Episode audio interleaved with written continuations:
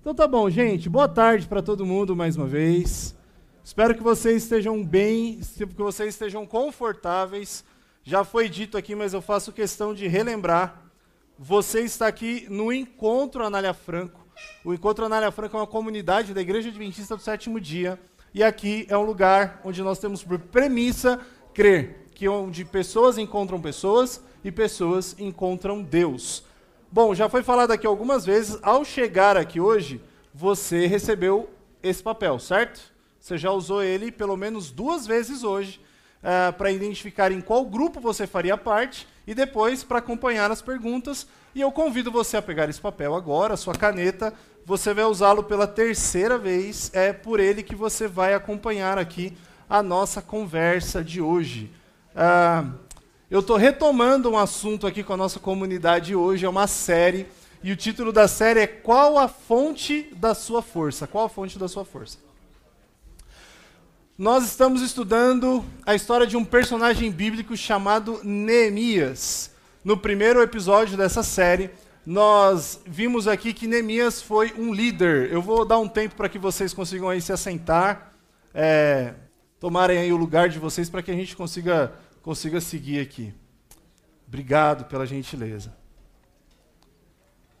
Muito obrigado. Nós, há duas semanas atrás, começamos esse estudo.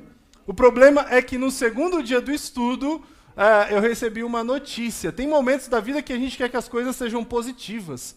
Uh, mas no tempo de Covid a gente não quer que o resultado dê positivo, né? A gente prefere coisas que deem resultado negativo. E a minha esposa e eu positivamos para a Covid. Por conta disso, a gente ficou em isolamento e o período do isolamento pegaram os dois últimos finais de semana, os dois últimos sábados. Graças a Deus, eu posso agradecer, porque a Carol, minha esposa, o Luca, o meu filho mais velho, o Léo, que é o meu filho mais novo, e eu, todos tivemos Covid, mas os sintomas foram, foram leves, graças a Deus tivemos uma indisposição, dor de cabeça, dor de garganta. É, inclusive, se alguém que está aqui hoje à tarde estiver com um desses sintomas, eu vou pedir que você fique com a máscara longe de todo mundo, disfarça, e na hora que terminar você vai embora sem cumprimentar ninguém e vai testar, porque provavelmente você, tá com, você vai testar positivo para o vírus. Mas, no nosso caso, ele foi leve, e se passar pela sua casa, ou pela sua família, ou por alguém que você ama, o nosso desejo aqui é que seja também tão leve quanto foi com a gente, tá bom? E aí hoje então eu retomo o segundo episódio. No primeiro episódio dessa série de estudos, a gente viu que a fonte da força de Neemias era Deus. A fonte da força de Neemias era Deus. Neemias, no capítulo 8, no verso 10, diz assim: ó, a alegria do Senhor é a nossa força. A alegria do Senhor é a nossa força. Hoje eu quero uh, retomar aqui os estudos com você sobre Neemias. E hoje o subtítulo do, do, do episódio de hoje é esse: Força, Foco e Fé. A gente vai, através da história de Neemias, entender da onde Neemias tirava a sua força, qual era o objetivo, qual era o, o foco de Neemias e por que, que a fé foi tão importante na história de Neemias que a gente vai estudar hoje, entendendo que ela pode ser importante para a gente também. Essa daqui é uma oração que Neemias repete em vários momentos do livro de Neemias. Ele faz essa oração, ele repete, ele faz esse pedido. E eu queria deixar com uma sugestão para você hoje também, para que, quem sabe, esse daqui também seja o seu pedido, também seja a sua oração. A oração de Neemias era: Lembra-te de mim, ó Deus, levando em conta tudo o que eu fiz para esse povo. Neemias constantemente orava a Deus e pedia: Senhor, lembra de mim, me dá forças para eu conseguir atingir o meu objetivo, para eu conseguir a realização daquilo que eu me propus a fazer. Lembra-te de mim. É possível que em algum momento da sua vida você tenha sentido ou tenha se sentido meio esquecido.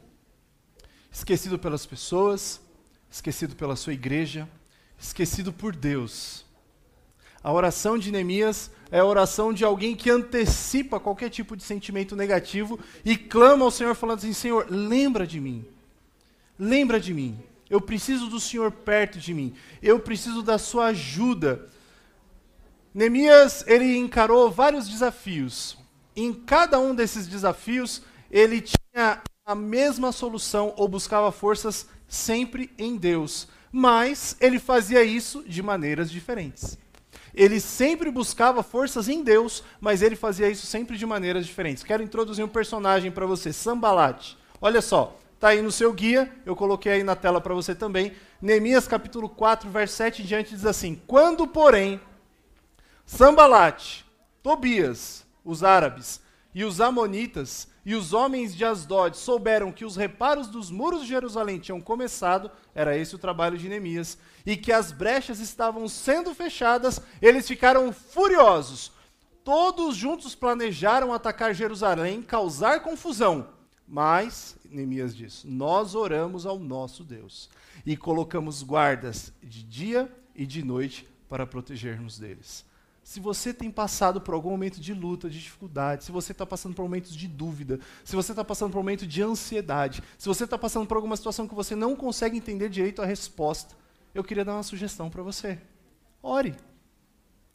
Fale com Deus. Conte para Deus aquilo que você está passando.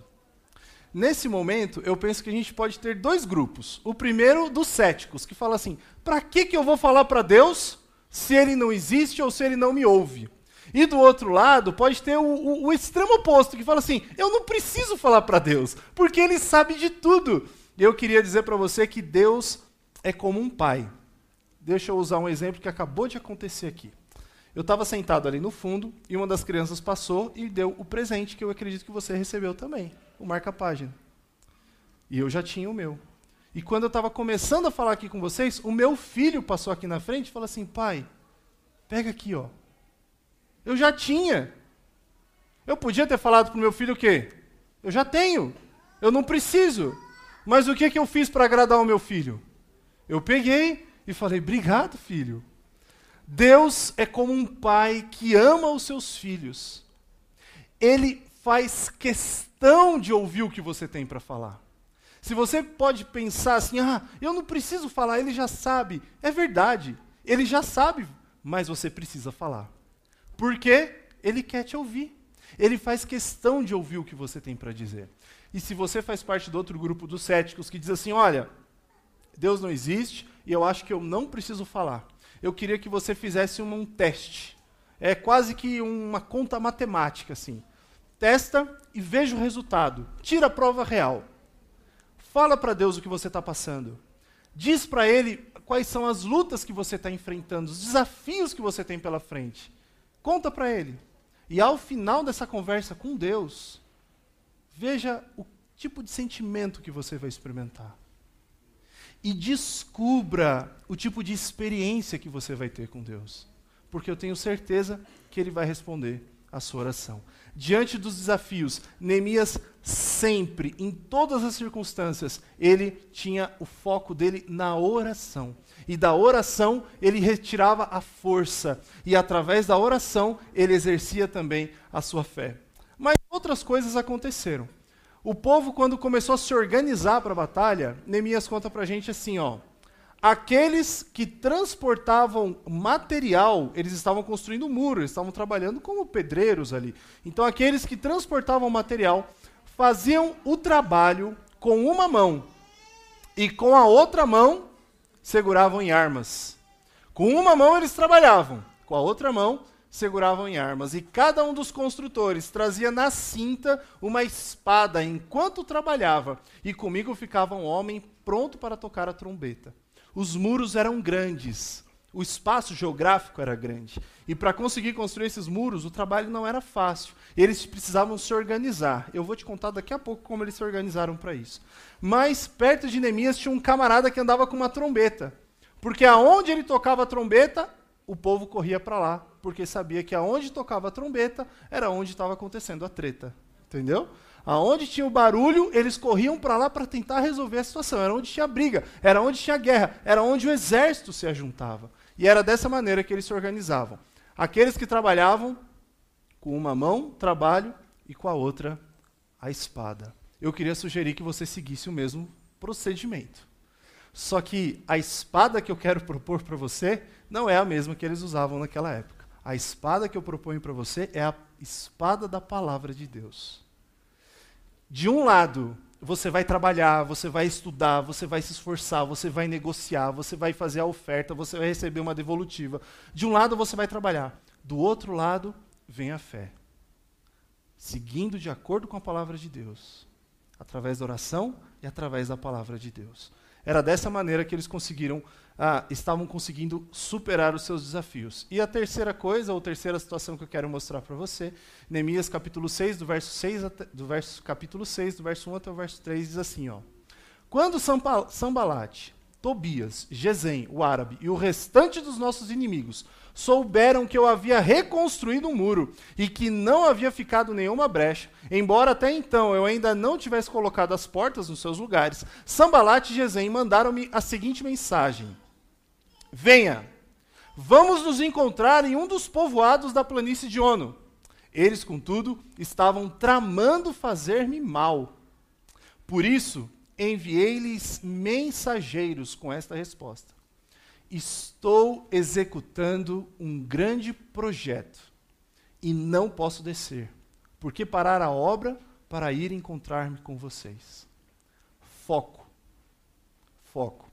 Eu tive um professor no meu seminário de teologia que ele gostava de usar uma frase para provocar os alunos. E ele dizia assim: Eu percebo que aqui tem muita gente que tem iniciativa. Vocês gostam de começar as coisas, mas o que falta para a maioria de vocês é acabativa. Vocês gostam de começar, mas não conseguem ir até o final. Se começou, vai até o fim. Tenha foco. Busque concluir os objetivos que estão propostos para você. Força vem de Deus. A fé vem de Deus. E o foco nas coisas que Deus coloca para você fazer. Dessa maneira, Neemias conseguiu mobilizar um povo que estava distante, que estava longe uns dos outros, e assim eles conseguiram trabalhar. Se você tem o seu guia aí na mão, eu queria sugerir que você preenchesse ele aí agora com algumas palavras: força, força, foco e fé. Sempre que você tentar fazer algo relevante, alguém se levantará em oposição. Cabe a você lembrar que tem algo importante a fazer. Vou dar alguns exemplos para você. Às vezes, lá no seu trabalho, você tem uma tarefa para desempenhar. Só que aparece alguém lá no seu trabalho e fala para você: ah, vamos fazer alguma coisa agora. Em vez de você fazer o seu trabalho, vamos ver um vídeo aqui. Olha uma mensagem aí do WhatsApp que você recebeu. Vamos tomar uma ali. Vamos comer um negócio ali. E vai tentando desviar você do seu objetivo. Cabe a você lembrar que você tem algo importante para fazer. E faça o que você tem que fazer. Isso vai para outras áreas da vida. Você trabalhou o dia inteiro. E no final do dia, se você tem filhos, assim como eu tenho, os nossos filhos, as nossas crianças, eles ficam muito ansiosos para que a gente chegue em casa. Só que no caminho para casa, para a gente ter tempo com a nossa família, alguém fala: ah, vamos parar ali para fazer um negócio? Vamos comer um negócio? Vamos. Na hora que a gente vê, as crianças já estão dormindo. A gente chega em casa, perdeu o dia, perdeu o tempo com o filho, perdeu o tempo com a esposa, perdeu o tempo com o marido, perdeu o tempo com todo mundo. Foco. Você tem um negócio importante para fazer. De repente alguém te convida e fala assim: Olha, eu queria que você fosse comigo a um lugar onde eles estudam a Bíblia, é uma igreja, é a palavra de Deus. E eu queria levar você lá para você conhecer um pouco mais sobre Deus, para você ver que esse negócio de Deus é real, que ele existe e que ele pode te ajudar. E aí você fala assim: não, beleza, quando que é? Não, vai ser sábado à tarde. Ih, não dá. Ah, por quê? Porque sábado à tarde eu vou fazer isso, eu tenho aquilo, eu tenho aquilo. Não vai. Foco. Você tem algo importante para fazer. Não permita que outras coisas desviem o seu, o seu olhar, a sua mente. Concentre-se, assim como Neemias fez. Eu não vou desviar daquilo que eu estou fazendo porque eu tenho algo mais importante para realizar nesse momento você, sempre que tentar fazer algo relevante no seu trabalho, com a sua família ou com a fé, alguém vai se levantar em oposição. Cabe a você fazer a escolha certa. Na sequência da história, outras coisas vão, vão acontecendo. E eu queria é, mostrar para você algumas coisas que eu percebi no livro de Neemias, algumas coisas que Neemias valoriza em seu livro, ao contar a história de como o povo de Israel resolveu esses problemas. O primeiro trechinho que eu quero mostrar para você para falar sobre isso está no capítulo 4, verso 13 em diante. Em diante. Neemias fala assim, ó: Por isso, posicionei alguns do povo atrás dos pontos mais, baixo do, mais baixos do muro, nos lugares abertos, divididos por famílias, armados de espadas, lanças e arcos. Fiz uma rápida inspeção e imediatamente disse aos nobres, aos oficiais e ao restante do povo: Não tenham medo deles. Lembrem-se que o Senhor é grande e temível, e lutem por seus irmãos, por seus filhos, por suas filhas, por suas mulheres e por suas casas. Quando os nossos inimigos descobriram o que descobriram que sabíamos de tudo que eles tinham planejado, Deus já tinha frustrado os planos deles, a sua trama, e todos nós voltamos para o muro, cada um para o seu trabalho. Sabe qual era a estratégia principal de Neemias com todo aquele povo para reconstruir o muro? Cada família tem que fazer a sua parte. Cada família precisa fazer a sua parte. Cada família era responsável por um setor, por uma área, por um quadrante, e era naquele lugar que eles trabalhavam. Queria fazer um pedido para vocês. Eu não acredito em coincidências. E se você veio aqui justo hoje, justo nesse dia, é, Sabino, eu descobri essa semana que ia ser a apresentação do Olívio, que foi quando o, o Wesley me comentou, ou me relembrou, para falar a verdade, eu não sei. Porque o Covid também, eu vou usar como desculpa para tudo, fez eu esquecer qualquer coisa. Mas, você está vindo aqui no segundo episódio de uma série, uma série que eu comecei há três semanas atrás, que eu precisei parar e que hoje. Olha, eu não acredito em coincidência. Se você está aqui hoje, é porque Deus queria que você ouvisse algumas coisas. E eu tenho certeza que isso é uma dessas coisas. Cuide da sua família. Cuide da sua casa. Honre a sua casa. Honre a sua família. A família é um plano que foi é, é, inventado, constituído por Deus. Foi Deus quem criou a família. E é Deus quem é capaz de sustentar as famílias. Cuide da sua família. Por isso eu queria que você preenchesse aí sobre família no seu guia o seguinte: os muros foram reconstruídos por famílias, cada família fazendo a sua parte. Os muros foram reconstruídos por famílias. Cada família era responsável pela sua parte. E Deus me impressionou com essa última parte do texto.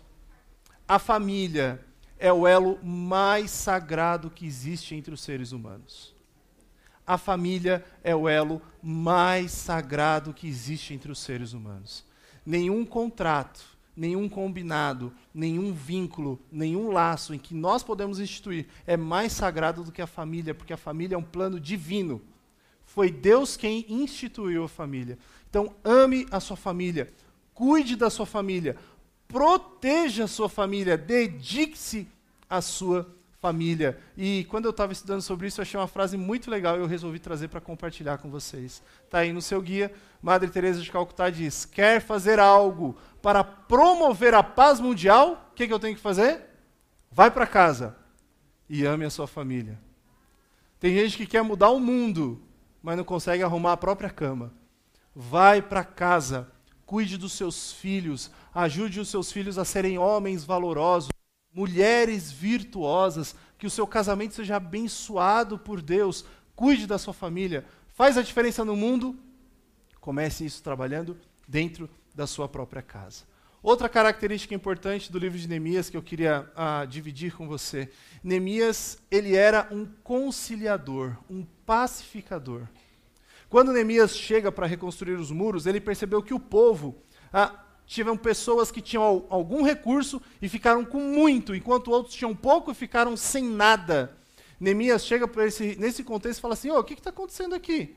Vocês estão emprestando dinheiro a juros para a sua família, para os seus amigos, para as pessoas que. Não, vocês não podem fazer isso. E aí Neemias diz ali, Neemias capítulo 5, verso 9: Por isso prossegui, o que vocês estão fazendo não está certo vocês devem andar no temor do Senhor e evitar a zombaria dos outros povos. Os outros povos são os nossos inimigos.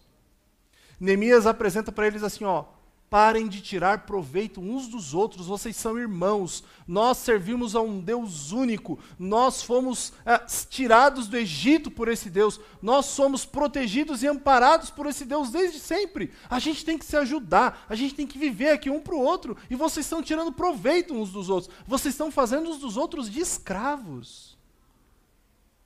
E Neemias faz um convite. Chega, chega de viver desse jeito. E aqueles que estavam emprestando dinheiro a juros, eles se arrependem. As dívidas são perdoadas, renegociadas, o povo é ajustado, o povo agora vive em paz. Eu queria propor a você que você seja um pacificador, uma pacificadora, um conciliador, uma conciliadora. Eu queria pedir para você, não coloca lenha na fogueira. E tem muita gente que adora esse negócio, né? Ai, escuta daqui, leva para lá, fala daqui e vai criando um clima ruim na família, no trabalho, com os amigos. Não coloque lenha na fogueira. Ajude aqueles que precisam. Ajude aqueles que precisam.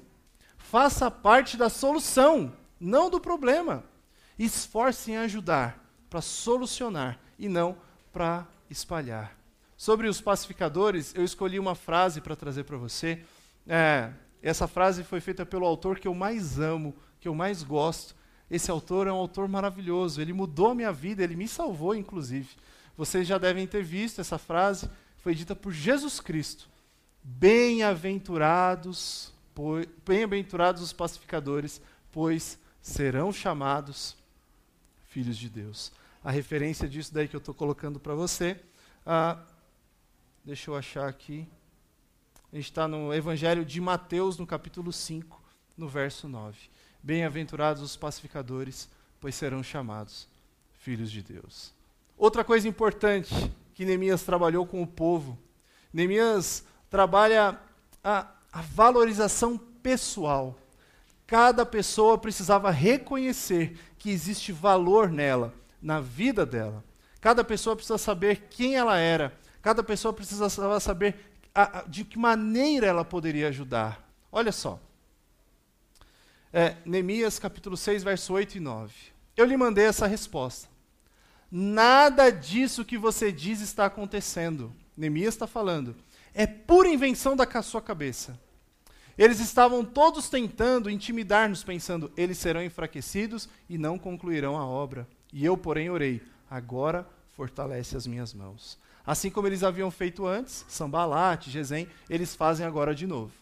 Tentando desviar o foco de Neemias, tentando colocar problemas na cabeça dele que nem existem. E diante disso, Neemias fala assim: ó, isso daí que você está falando é tudo invenção. Eu vi um filósofo brasileiro falando, ele é um muito conhecido aqui, ele fala muito bem, ele palestra muito bem, ele escreve muito bem. É, e ele, ele é um cara muito bem sucedido, ele tem vários diplomas, ele tem muito dinheiro, tem só uma coisa que ele não tem: cabelo. Ele é todo careca, esse filósofo. E ele diz assim: quando eu ando na rua, ou na aula que ele dá, e alguém vira para ele e fala assim: Mas você é um careca. Ele fala assim: Eu não me ofendo, porque eu sou um careca. Eu só me ofendo é, se eu não me conhecer. Se eu me conheço, eu não preciso me ofender.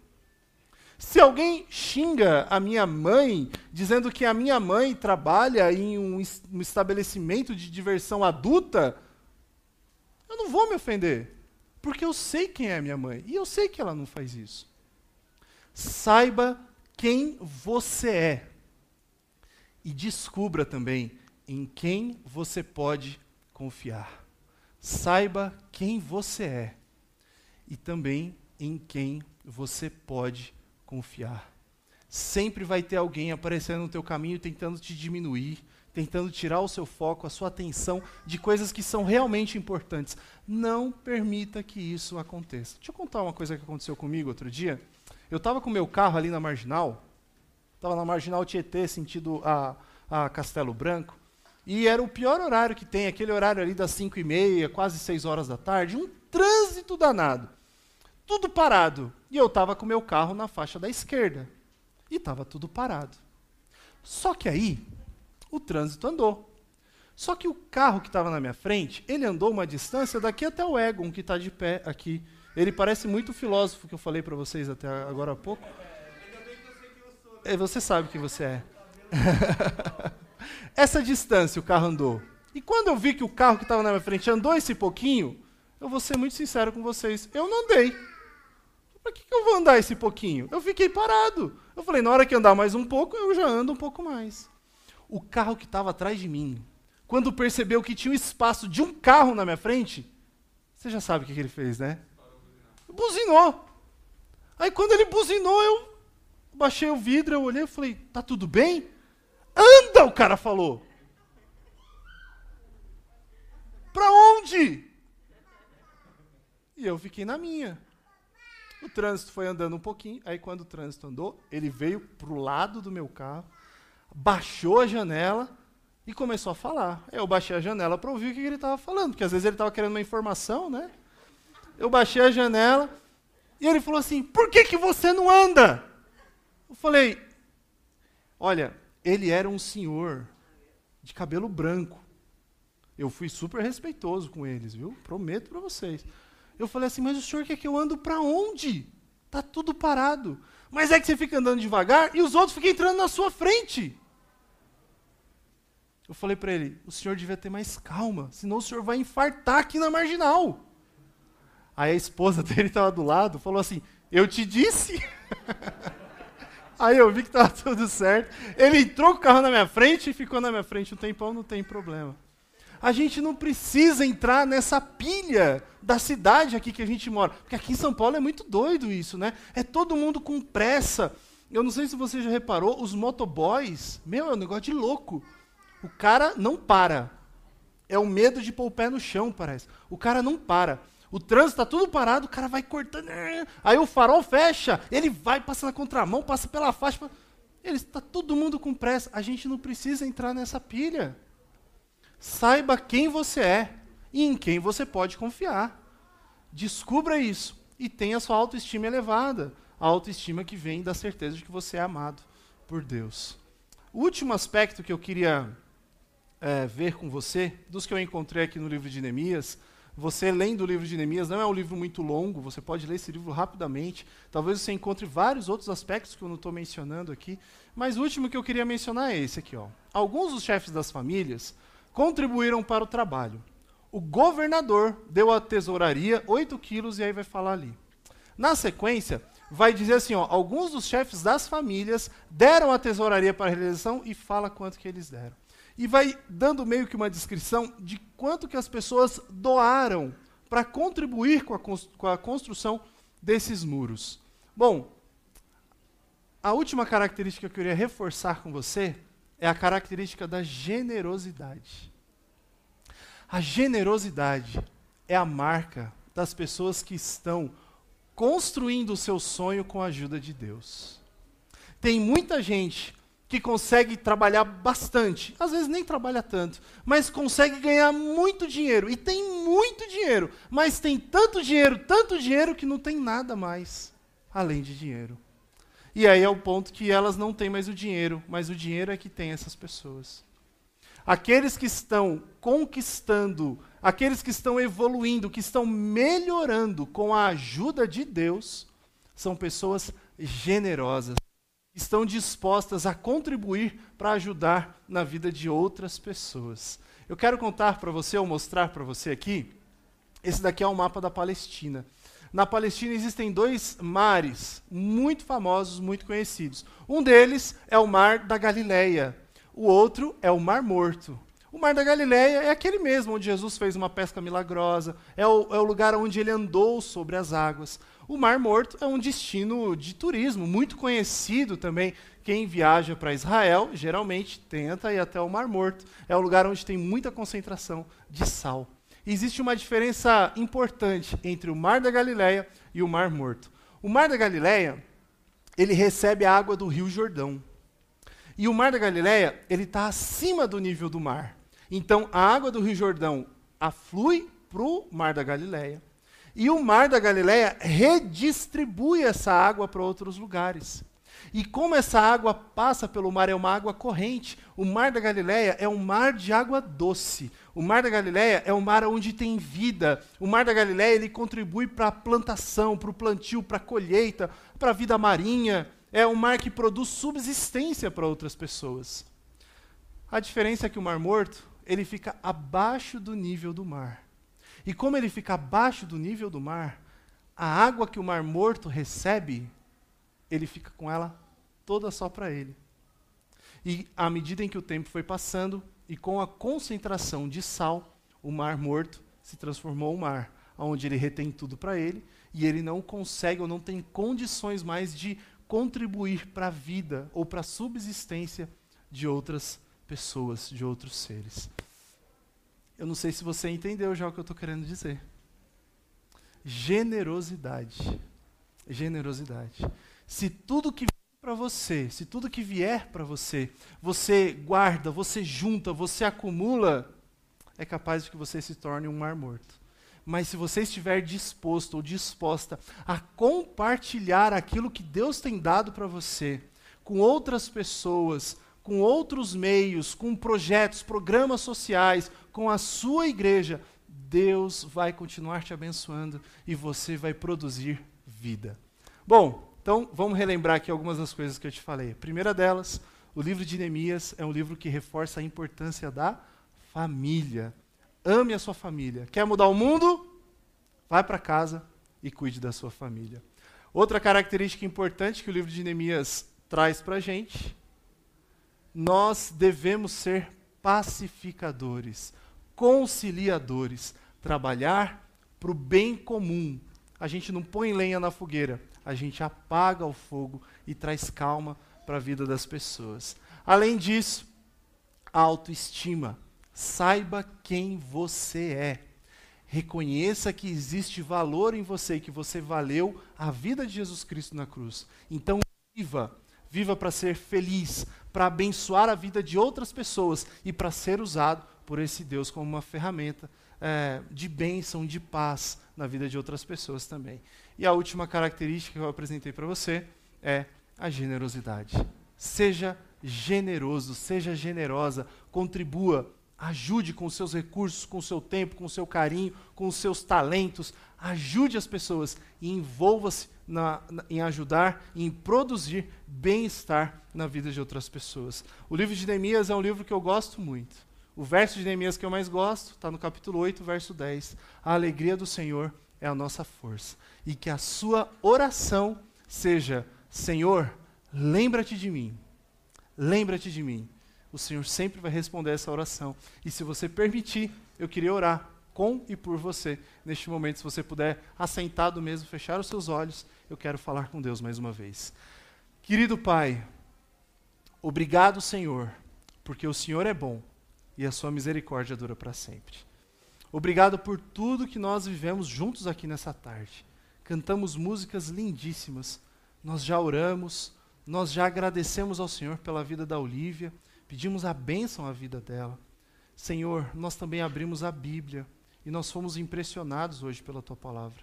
Ajuda-nos, Senhor, a cuidarmos da nossa família, ajuda-nos a cuidarmos de nós mesmos, ajuda-nos a sermos generosos e ajuda-nos a contribuir para o bem-estar de outras pessoas, conciliando, pacificando a vida delas. Estamos nas tuas mãos e agradecemos por tudo que o Senhor nos deu. E nós oramos, não porque exista méritos em nós, mas oramos sempre em nome de Jesus, o nosso Salvador. Amém. Amém.